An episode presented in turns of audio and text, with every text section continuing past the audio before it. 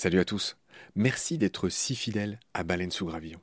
Je viens vous cueillir une minute, pas plus, avant le début de votre épisode pour vous proposer tout simplement de nous soutenir. Offrez-nous une minute au moins de votre temps. Vous savez qu'on est gratuit, sans pub et disponible pour tous sur toutes les applis d'écoute. Clairement, on a besoin de votre aide pour continuer à vivre. Et il y a plusieurs moyens simples de nous aider. 1 vous pouvez nous faire un don unique ou récurrent, quelques balles par mois, quelques euros par mois, euh, sur les liens indiqués dans le descriptif de cet épisode sur Eloasso ou sur Tipeee notamment, il y en a d'autres. 2. Vous pouvez installer le moteur de recherche Lilo au lieu d'utiliser Google qui vous exploite, vous le savez. Et le résultat, c'est que euh, chaque recherche génère ce qu'on appelle des gouttes et pour nous, c'est des petits sous. Voilà. Pour vous, en plus, c'est gratuit. Donc, c'est pas difficile. Encore une fois, tous les détails sont dans le descriptif de cet épisode. Moi et plusieurs membres de l'équipe de BSG, on propose maintenant des fresques de la biodiversité, on propose des conférences. Ben, Parlez-en dans votre entreprise, dans votre asso, dans votre boîte, quoi. Et euh, évidemment, on vient, avec tout le savoir-faire de Baleine sous Gravillon, vous raconter le vivant, tout simplement. 4. On peut aussi créer vos podcasts ou en tout cas vous apprendre à faire les vôtres. On fait des formations pour ça et euh, bien sûr contactez-nous pour en savoir plus. 5 on cherche un partenaire pour tout l'écosystème de baleines sous gravillon. Et il y a différentes modalités. On en cherche un pour l'ensemble, on peut en prendre un pour euh, un podcast en particulier, ou euh, ce qu'on fait de plus en plus, on peut en prendre un pour euh, une série d'émissions. Évidemment, euh, c'est négatif, c'est moins cher à chaque fois. Moins bon marché, j'ai envie de dire, parce qu'on n'est pas si cher. Donc euh, voilà, vous pouvez devenir coproducteur de ce qu'on fait. En tout cas, ben, voilà, prenez conscience que ce qu'on fait est certes gratuit, mais on a besoin de vous pour continuer à exister. Moi, ça fait trois ans que je fais ça sur mes fonds, et là, ben, évidemment, je suis obligé de, faire autre chose hein, pour euh, vivre, sachant que France Culture ne suffit pas à me faire vivre. Voilà. Pour nous joindre, c'est simple, contact at baleinesougravillon.com. Tous les détails sont dans le descriptif de l'épisode. Je vous laisse maintenant retrouver l'épisode du jour. Je vous dis merci, salut, à bientôt.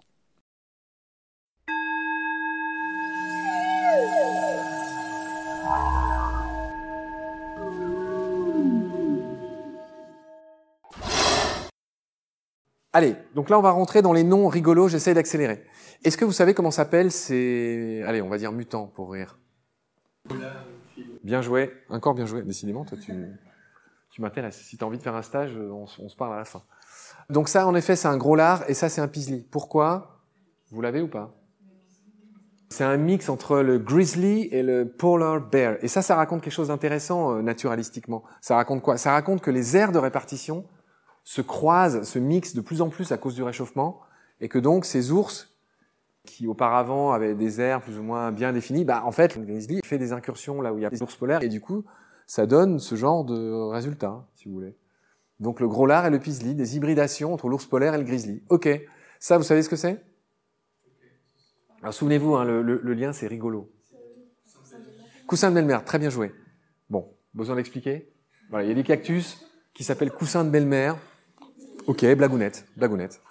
Bon, lui, je le garde pour la fin. Lui, vous le connaissez? Oui. Mais pourquoi je l'ai mis là? Parce que basilic, c'est pas rigolo. Voilà, très bien joué. J'ai failli te mettre mon laser en plein dans les yeux. Lui, c'est le lézard Jésus-Christ. Alors, on le connaît mieux sous le nom de basilic. Pourquoi? Parce qu'il marche plus exactement, il court sur l'eau. C'est très rigolo à voir. Je pense que vous avez tous ça en tête. Allez, lui. Alors, pourquoi je l'ai mis dans les rigolos? Alors, son nom exact complet euh, vernaculaire, c'est Grand-Duc d'Europe. Donc lui, il s'appelle Grand-Duc d'Europe. Ce qui est rigolo, c'est pourquoi il s'appelle Grand-Duc. Vous le savez? Toi, tu sais? Non. Moi, ce que je sais, c'est qu'il commence à manger des caniches. oui, c'est drôle. Ah, mais il mange plus que des caniches, hein. il peut manger des renards. Enfin, c'est impressionnant. C'est le plus grand rapace d'Europe, le, le Grand-Duc. Non, le Grand-Duc, pourquoi c'est rigolo? Par opposition petit au moyen. Alors oui, mais ça c'est un peu comme ce qu'on a vu tout à l'heure. Le petit et le moyen découlent de ce que je vais vous dire maintenant. Le grand-duc s'appelle grand-duc parce qu'il y a un phénomène chez les oiseaux qui s'appelle le mobbing, qui est une sorte de harcèlement. Vous avez sans doute déjà vu, si vous regardez un peu ce qui se passe autour de vous, des corneilles qui attaquent des rapaces. Ça, s'appelle le mobbing, d'un mot anglais qui veut dire le, le harcèlement, le... J'ai oublié, il y a un autre nom en français, mais bref, ça, ça veut dire harceler. Donc, les grands-ducs, comme euh, les petits faucons, comme certaines buses, comme beaucoup de rapaces, se font harceler par des corvidés. J'en parle aussi, bon, j'arrête pas de faire des liens avec mes émissions, mais il y a mon émission sur les corvidés qui sortira le 12 mai sur France Culture, que je vous recommande beaucoup. J'y parle des 10 espèces de corvidés français. Est-ce que vous saviez qu'il y avait 10 espèces de corvidés en France? Très vite fait, tu es capable de me citer les 10 espèces de corvidés français? Alors, il y a chaises, la petite bavarde, la corneille, le corbeau freux, le, le grand corbeau, le castor moucheté. Le chocard avec jaune. Ah oui, le chocard, et Le chocard avec jaune le chocard avec jaune et le crabe avec rouge, et il manque un. Le relier. Oui, le, non, non. Non. La corneille manquante. Bien, là pour le coup, vraiment là, je suis fier de vous. Peu de gens connaissent le casse-noix moucheté, ou le crave à bec rouge, ou le, ou le chocard à bec jaune. Bref, bien joué tous, euh, bel effort collectif. Bon bref, donc le Grand-Duc il s'appelle Grand-Duc parce que les naturalistes qui ont choisi ce nom connaissaient cette histoire de mobbing, de harcèlement, et en fait ont vu euh, cet oiseau se faire harceler, et de loin ça ressemblait un peu à un, à un noble qui passe, suivi par sa cour de courtisans suivi par des espèces de gens qui veulent lui soutirer je ne sais quelle faveur ou quoi, ou en l'occurrence, en fait, le mobbing, c'est pour les, repousser de leur nid, mais c'est aussi pour leur choper euh, leur bouffe des fois. hein. Donc il y a différentes raisons pour lesquelles ils se font harceler, les grands-ducs. En tous les cas, vous comprenez mieux pourquoi grand-duc. Donc c'est pour ça, et ça c'est rigolo. Et le moyen-duc et le petit-duc ben, découlent de ça. Vous voyez, c'est quand même fascinant des fois d'où viennent les noms euh, du vivant. Bon bref, alors attention, là on monte d'un cran dans la rigoloterie. Lui, vous connaissez? Celui-là, c'est pareil. hein. Je pense qu'à partir de ce soir, aucun de vous n'oubliera plus jamais ce genre, car c'est un genre d'insecte. Donc lui, c'est pas une blague, s'appelle Agra cadabra. C'est pas une blague. Hein. Donc, alors, ils sont beaucoup marrés ceux qui ont nommé ce genre d'insecte Agra, parce qu'il n'y a pas que lui. hein. Il y a Agraphobia. Et il y en a toute une ribambelle. Bon, moi j'ai retenu ces deux-là. Donc Agra, euh, ils sont vraiment bien marrés, les entomos qui ont nommé ces insectes. Et lui, alors lui, c'est un, comment? Non, non. Enfin, pardon. C'est un, un, effectivement, ça ressemble, mais c'est, c'est un, c'est un psittacidé. hein. Vous savez que la famille des perroquets, c'est les psittacidés du Pacifique. Lui, il a un nom, il a un nom incroyable. Il s'appelle le Veni Vedivici. Marrant quand même, non? Chacun a le Veni Vidi Vici de Jules César ou euh, non On y est, d'accord. Ok. Bon, bah voilà, c'est cadeau, hein, c'est gratuit. Alors, euh, il y a une autre catégorie de noms qui m'intéresse et qui m'intéressait de, de vous présenter. Ce sont les noms. Alors, c'est un gros mot onomatopéiques. Qu'est-ce que ça veut dire? Ça veut dire qu'en fait, c'est des noms qui viennent du cri de l'animal. Et donc, il y a beaucoup d'oiseaux qui ont ce genre de nom. Donc, est-ce que par exemple, vous connaissez ce monsieur? Donc, ça, c'est le coucou d'Europe, en effet, bien joué. Connaissez cette dame? Ah, ça fait plaisir. En effet, c'est la facile. Donc, qui tient son nom de son cri. Hein. Vous savez le cri qu'elle fait. euh. Vas-y, refais-le. Ouais, plus fort. Bien, merci. Bon, lui? Ah, vraiment, ça fait plaisir. Donc, lui, c'est le pipi de Farlouse. Il y a plusieurs pipites. hein. Alors, lui, c'est un grand corbeau. hein. Le grand corbeau, il est protégé maintenant en France. Et il revient en pleine me disent mes amis euh, naturalistes. Donc on est content parce qu'il a, été. En fait, c'était le corbeau le plus courant euh, au Moyen Âge encore, mais il a été tellement exterminé depuis euh, Charlemagne. C'est ce que je raconte dans mes émissions à France Culture là, que le grand corbeau, en fait, c'est une rareté. Hein. Je sais pas si ceux qu'on a déjà vu ici, mais moi, mon premier grand corbeau, je l'ai vu il y, a, il y a pas longtemps. Hein. Corbeau, le nom corbeau est onomatopéique, vient du croa, croa. Tu, tu veux le faire? Non, tu fais pas. D'accord. Non, je respecte, je respecte. Très bien. Bon, je passe. Allez, on va encore s'amuser. On va voir si vous êtes des vrais naturalistes. Alors, là, on rentre dans les choses vraiment intéressantes pour moi. Et j'espère pour vous. C'est-à-dire qu'il y a beaucoup d'animaux qui portent le nom de naturalistes célèbres, qu'on a envie de connaître et qu'on a envie d'aimer.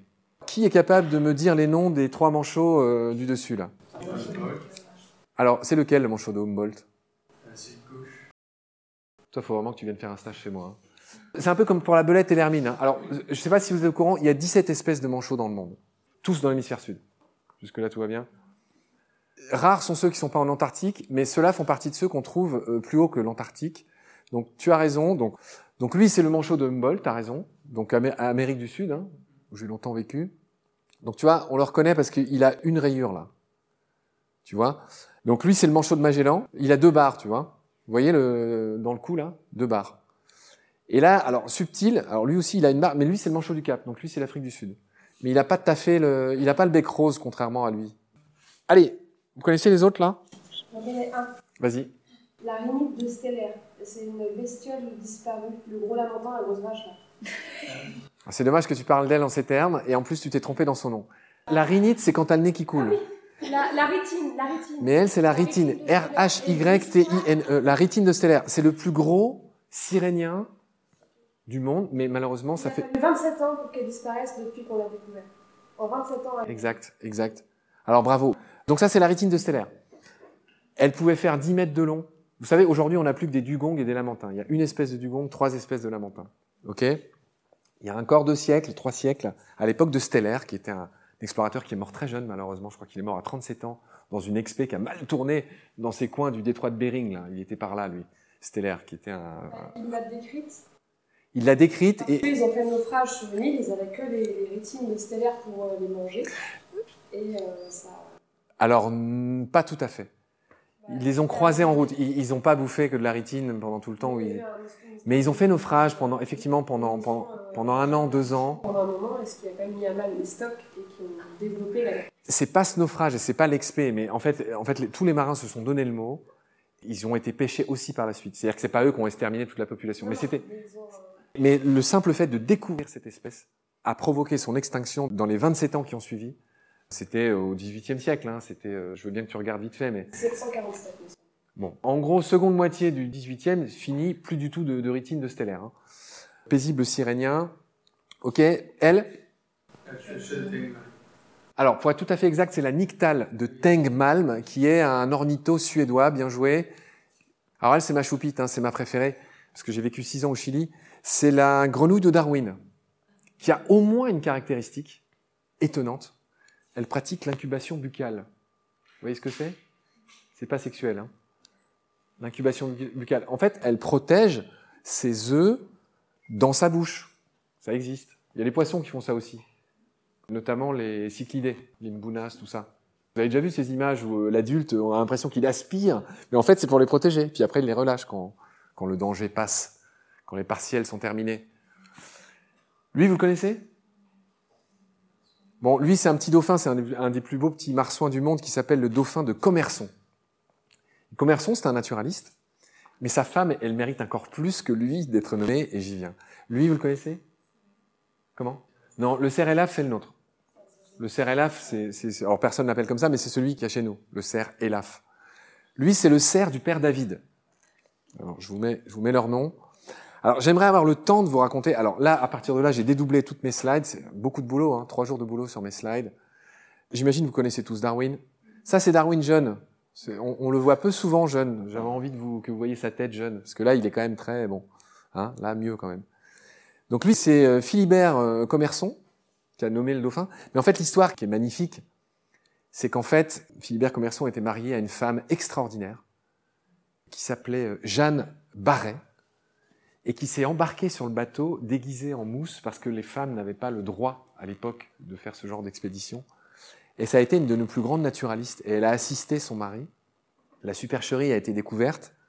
Et il me semble que le capitaine, à partir de là, faudra vérifier, mais que le capitaine du bateau, au début, il était vraiment pas content, puis après, il a fini par pardonner. Et puis, euh, Jeanne Barret, euh, elle a fait beaucoup de découvertes euh, concernant l'océan. Donc voilà, c'était mon petit écho au féminisme. Lui, vous voyez qui c'est?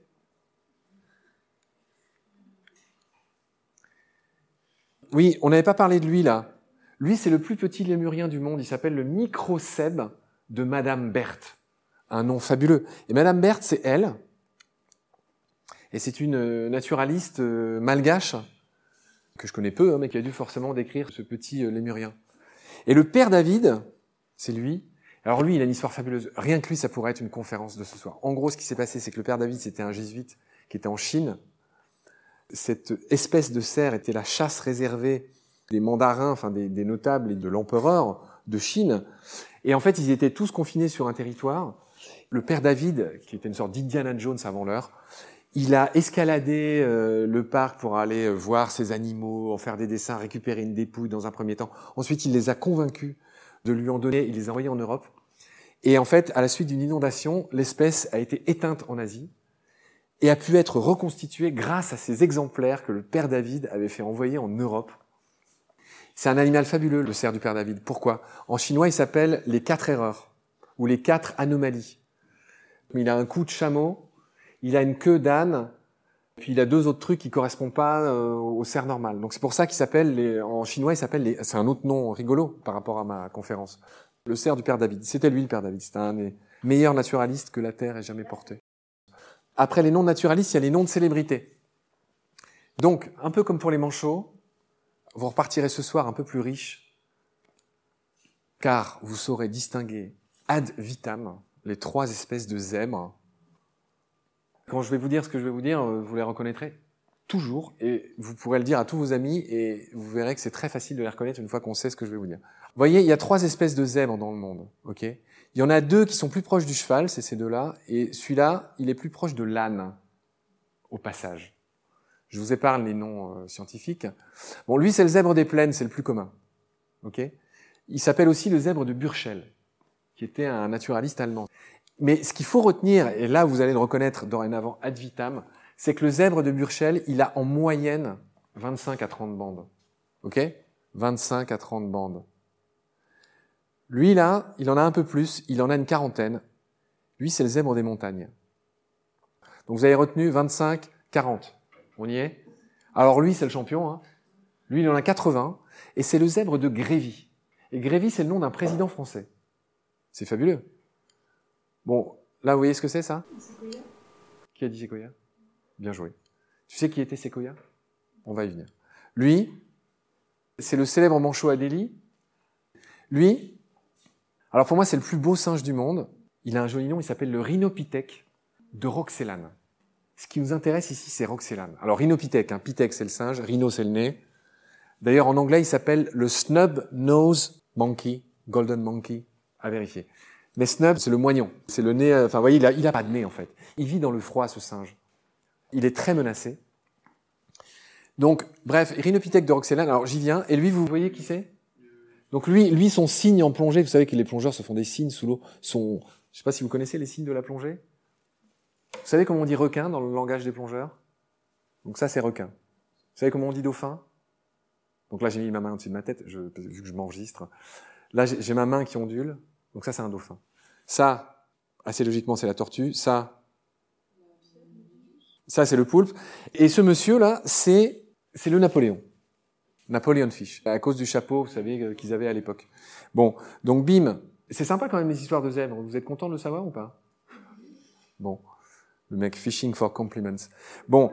Là où on monte dans le sublime, Bon, j'ai mis les ming parce que vous savez, il y a une palourde qui est le plus vieil être vivant animal, qui est une palourde de 543 ans, je crois, qui s'appelle la palourde Ming, parce qu'elle est née à l'époque de la dynastie Ming.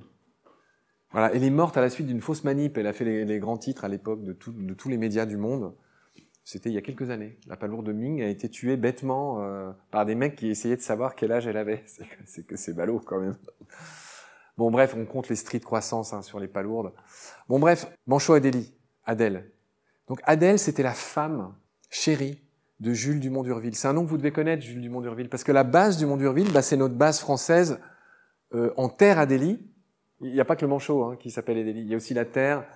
Euh, voilà, Jules Dumont d'Urville, c'est un peu le découvreur de la partie française de, de l'Antarctique, qui, je pense que vous le savez, est, directement en dessous de l'Australie. Hein. C'est pas côté Amérique du Sud. Je sais pas si vous Bref, j'ai interviewé Jean-Louis Etienne, je ne sais pas si vous connaissez cet explorateur qui est le premier homme qui a rejoint le pôle Nord. Je vois, je vois à vos têtes que vous ne connaissez pas, donc j'arrête d'en parler, mais, il est en train d'armer son Polarpod, là. Vous avez peut-être entendu parler du Polarpod. En fait, il a créé une espèce de station dérivante qui va dériver dans le CCA, le courant circumpolaire antarctique, et qui va étudier plein de choses euh, de manière complètement bio, euh, sans moteur, avec des panneaux solaires. En fait, ils, vont se mettre dans le courant. Vous n'avez pas entendu parler du Polarpod et qu'est-ce que vous faites dans cette... euh, Bon bref, Sequoia, c'est lui. Sequoia, c'était un sage Cherokee qui a inventé un alphabet. Enfin, en gros, c'était une sorte de Léonard de Vinci amérindien. C'est en son honneur que les Sequoia, je ne sais pas si vous voyez l'honneur quand même, sont appelés Sequoia. C'est ce que je vous ai dit au début. Chaque nom abrite une histoire merveilleuse pour peu qu'on se donne la peine de, juste de gratter et de chercher et d'appuyer sur les petits liens de Wikipédia. Bon, Roxelane, c'était l'esclave chérie qui est devenue la femme euh, de Soliman le Magnifique, qui est le plus grand euh, empereur ottoman de tous les temps. Si je dis pas de bêtises, c'était l'époque, je veux bien que quelqu'un vérifie, François Ier.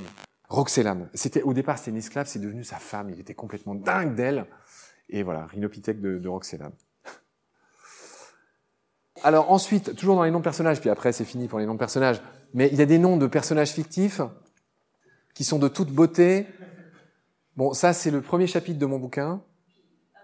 Renard. Vous savez pourquoi le renard s'appelle renard? Là, c'est les femmes. Je sais pas si ça s'appelait Goupil. Oui. Et je- c'est- un personnage de. Alors ça, c'est arrivé très peu de fois. C'est c'est vraiment une histoire fabuleuse. C'est-à-dire qu'au XIIe siècle, il y a un roman qui a fait éruption à une époque où il n'y avait pas de téléphone portable. Il y avait beaucoup de traditions orales, vous savez, la, veillée, des trucs comme ça. Et il y a un roman du pays de mes ancêtres qui s'appelle le roman de Renard, qui a fait éruption, qui nous venait des, Flandres. Et dans le roman de Renard, il y a un personnage principal qui s'appelle Reinhardt, Renard en français. Ce roman de Renard a eu un tel succès que les gens qui n'utilisaient que le mot goupil, qui lui-même dérivait du latin vulpes, en fait, vous savez que le nom scientifique du renard, c'est vulpes vulpes. Bon, ce vulpes a donné, a donné goupil par une espèce de, processus linguistique qu'on connaît bien aujourd'hui. Hein, c'est c'est le latin qui devient une sorte de gallo-romain, puis de vieux français. Bref, goupil. Et goupil a été balayé en quelques années, dizaines d'années, par renard. Et ça, c'est pas commun quand même. Et c'est pas les scientifiques qui l'ont choisi, c'est les gens. C'est-à-dire que les gens désignaient l'animal par le nom d'un personnage. À ma connaissance, il n'y a qu'un seul mec qui a réussi la prouesse de faire mieux. Est-ce que vous le connaissez? Le seul autre exemple que moi je connaisse, j'en cherche d'autres, hein, c'est Victor Hugo. Victor Hugo, en 1866, il a écrit un beau roman que je vous invite tous à lire qui s'appelle Les Travailleurs de la mer, dont le personnage principal s'appelle Gilliatt. Et la scène centrale du livre, c'est un combat entre Gilliatt et une pieuvre. Et en fait, le mot pieuvre n'existait pas dans la langue française. Il n'est apparu pour la première fois que dans ce roman de Victor Hugo. Et en un seul roman, Victor Hugo a fait rentrer pieuvre dans la langue française. Et aujourd'hui, les gens disent plus pieuvre, tu l'as dit tout à l'heure d'ailleurs, que poulpe. Je sais pas si vous en êtes conscient. Donc je ne sais pas si vous êtes conscient quand même de la prouesse. Victor Hugo, en un roman, il fait rentrer un nouveau mot dans la langue française. C'est quand même pas mal. Enfin, il rebaptise au passage une espèce. Donc, euh, donc voilà. Bref, donc lui c'est le renard, d'accord. Lui, vous connaissez? Alors lui, il est mal nommé aussi hein, naturalistiquement, mais bon. En fait, c'est une galatée. Hein. Je ne sais pas si vous connaissez la différence entre un crabe et une galatée. Mais bref, lui, il s'appelle en effet le crabe yeti pour d'évidentes raisons. Lui, vous le connaissez? Vous connaissez le blob très bien, on y reviendra. Elle, vous connaissez? Alors bien joué, en effet, c'est une saltique. Et elle est en train de manger quelque chose. Et ce quelque chose, c'est ce qu'on appelle un corbeltien. Et donc ça, c'est une sorte d'acacia. Les corbeltiens, c'est des petites protéines un peu sucrées qui poussent sur des acacias. C'est la seule araignée sur les 50 000, je veux bien que quelqu'un vérifie, mais il me semble qu'il y a 50 000 espèces d'araignées répertoriées. C'est la seule araignée connue qui est en grande partie végétarienne. Elle mange un peu aussi d'insectes, mais en période de disette, elle mange des corbeltiens. Je ne sais pas si vous le saviez, il y a une araignée végétarienne qui existe. Cette araignée, en plus du simple fait d'exister et d'avoir un, menu pour le moins original, elle a un des plus beaux noms du monde. Vous savez comment elle s'appelle? Elle s'appelle Bagheera Kiplingi. Bagheera, c'est le nom de la panthère noire dans le livre de la jungle, et Kipling, c'est l'auteur du livre de la jungle. Je ne sais pas si je pouvais vous offrir un truc plus joli ce soir, plus poétique. Bagheera Kiplingi, qu'on trouve en Amérique, euh, on va dire, euh, latine centrale, Mexique, me semble-t-il. Alors, Trigonopterus chewbacca, pour vous servir. Alors, le blob, je ne sais pas si vous étiez au courant, hein, mais c'est le nom d'un film, à la base. C'est le nom d'un espèce de truc qui vient de l'espace et qui se colle sur vous et qui vous digère un peu comme un blob, finalement. C'est une Française qui a donné son nom. C'est Audrey. Oui, c'est Audrey Dussutour que j'ai aussi interviewé. Donc il faut vraiment vous abonner à Baleine sous Gravillon, faites-moi cet honneur. Et le blob, c'est absolument fascinant. C'est envoyé dans l'espace, manipulé par Thomas Pesquet. C'est un unicellulaire. D'ailleurs, Audrey a commencé sa conf en expliquant ça, en expliquant que dans le vivant, tu as les animaux, tu as les plantes. On est content quand il y a des gens qui disent qu'il y a aussi les champignons. Mais il fait partie des 10 ou 12 règnes que personne connaît, qui n'est ni un animal, ni une plante, ni un champignon. Il y en a une quinzaine. Et le blob fait partie de ça. C'est les mixo... C'est le 7. Ouais. Bon, bref.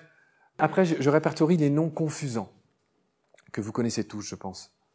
Donc, le cochon d'Inde, vous savez que, un, c'est pas un cochon, et que deux, il vient pas d'Inde. hein. En anglais, il s'appelle, c'est rigolo, il s'appelle le guinea pig, et il vient pas non plus de Guinée. hein. Ni, euh, ni africaine, ni euh, Nouvelle-Guinée. euh. En fait, J'en ai vu écartelés sur des barbecues, euh, désolé, dans les Andes. En fait, ils viennent d'Amérique du Sud. C'est cobayes. Leur autre nom, c'est les cobayes. Hein. Bon, le porc épic, c'est pas un porc. Par contre, il a des pics. Lui, le cerf-volant, qui s'appelle aussi la lucane, bon, c'est effectivement pas un cerf-volant. Le raton laveur, c'est c'est pas un raton, hein, c'est pas un rongeur. Vous savez, c'est quoi la famille du raton laveur?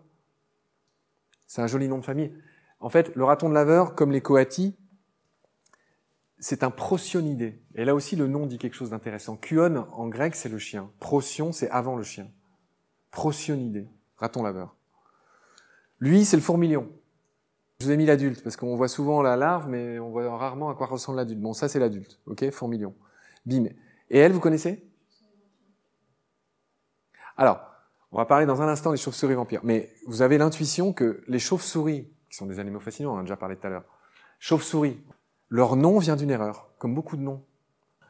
Leur nom chauve-souris vient de Kawaz sorix.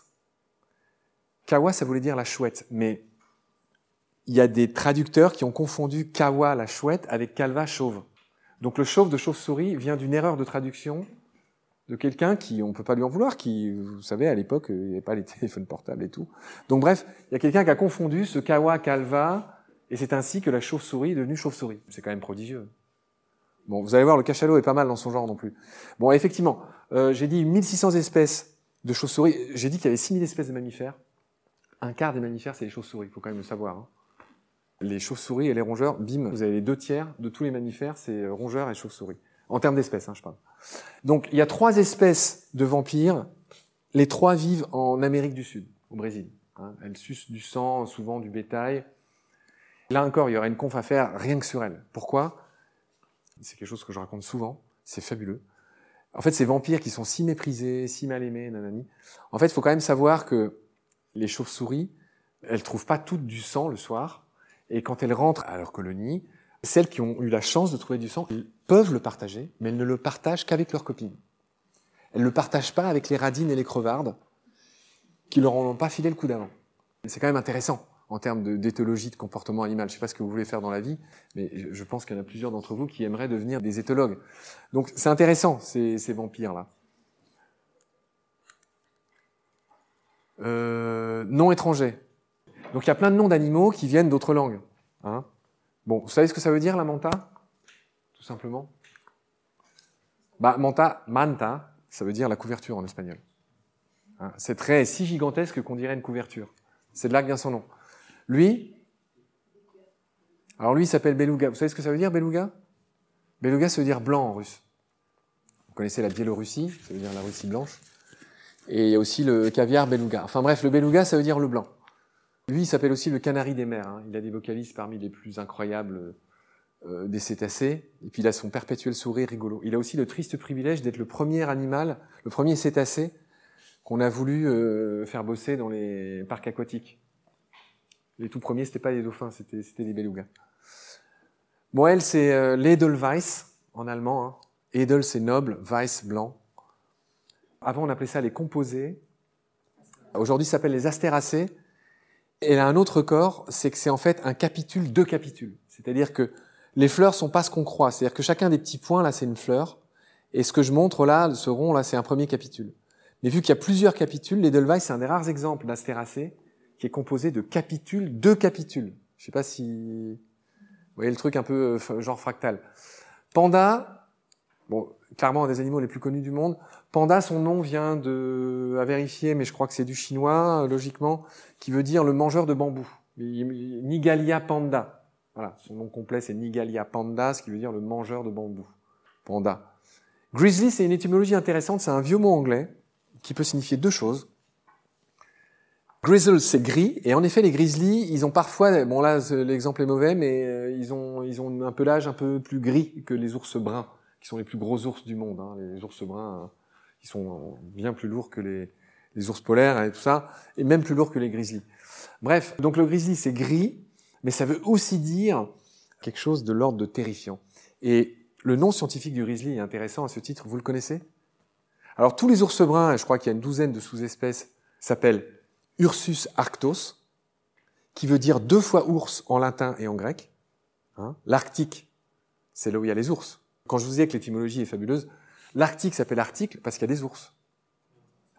Pas tout à fait.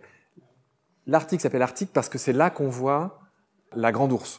Ah, moi, on avait dit avec les ours polaires, en fait. Alors, mais, mais c'est un moyen mnémotechnique. C'est là où il y a les ours. Comme vous savez, il n'y a pas d'ours en Antarctique. Et pourquoi l'Antarctique s'appelle Antarctique? Parce que c'est à l'opposé de là où il y a la grande ours.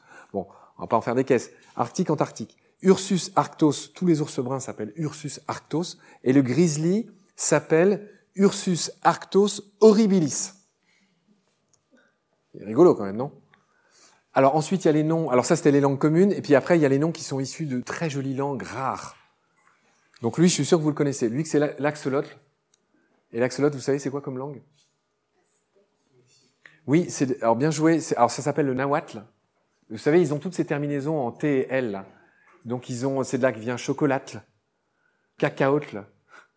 Et puis il y a aussi l'axolotl, qui est cette espèce de salamandre euh, néoténique qui conserve des caractéristiques larvaires à l'état adulte. Dans certains cas, les axolotls achèvent leur métamorphose, leurs branchies disparaissent et deviennent des adultes. Et la première fois qu'un naturaliste a observé ça, ben, je crois que c'était au Muséum d'histoire naturelle à Paris, il a pensé que c'était deux espèces différentes. Alors qu'en fait, c'était juste un axolotl qui avait exceptionnellement fini son cycle et qui était devenu adulte. Ça leur arrive parfois, faut le savoir. Bon, lui, piranha, bon, si je dis pas de bêtises, ça vient du tupi ou du guarani, mais en tout cas, clairement, ça vient d'une langue amazonienne. Ok, piranha. Kangourou, il y a une histoire rigolote, il y a une espèce de légende urbaine qui voudrait dire que, je sais pas si vous l'avez déjà lu celle-là, qu'il y a un colon qui est arrivé puis qui a demandé à un aborigène euh, comment s'appelle cet animal? Le gars aurait dit euh, kangaroo. Et la blague, c'est de dire que, en fait, en aborigène, kangaroo, ça veut dire euh, je ne comprends pas ce que vous dites. C'est rigolo, c'est plaisant, c'est raconté à longueur de page sur Internet, mais c'est malheureusement faux. Ça vient bien d'un dialecte euh, aborigène, il y a beaucoup de langues. Donc voilà, kangaroo, ça vient de l'aborigène, on l'a vu. Alors, pangolin, il a beaucoup souffert. Alors vous savez que c'est l'animal le plus braconné du monde. hein. Le pangolin, c'est simple, il y a quatre espèces en Afrique, quatre espèces en Asie. Nos amis asiates, alors c'est pas trop, j'aime pas trop taper sur les asiates euh, avec leur médecine traditionnelle one again, mais c'est vrai qu'ils ont quand même bien tout flingué, dont leurs espèces de pangolins, et maintenant le trafic s'est déporté sur l'Afrique. Voilà, mais juste pangolin, on va pas trop en faire, je vous renvoie à mes épisodes, j'ai fait des beaux épisodes sur le pangolin. Ça vient du malais, pangolin qui veut dire l'enrouleur. Vous savez que le pangolin, c'est le seul mammifère à écailles, et de deux, il se protège en s'enroulant sur lui-même. C'est fabuleux. hein. J'ai vu un lion qui essayait d'ouvrir un pangolin, il n'y arrivait pas. Bref, quatre espèces en Asie, quatre espèces en Afrique.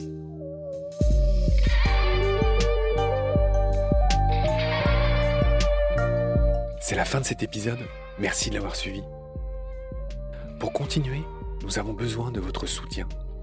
Et vous pouvez nous aider simplement, en quelques clics et gratuitement. Il suffit par exemple d'utiliser le moteur de recherche solidaire Lilo. Ainsi, chacune de vos recherches sur Internet générera des gouttes qui seront reversées au projet de votre choix, comme Baleine sous gravillon par exemple. Vous pouvez par ailleurs vous abonner à nos podcasts comme d'habitude, partager les liens, devenir adhérent de l'association BSG ou encore faire un don sur Helloasso ou sur Tipeee. Grand merci par avance. Je remercie tous mes équipiers pour leur aide précieuse. Je vous retrouve bientôt pour de nouveaux épisodes. Et d'ici là, prenez soin de vous et de ce qu'il y a autour de vous. Merci. À bientôt.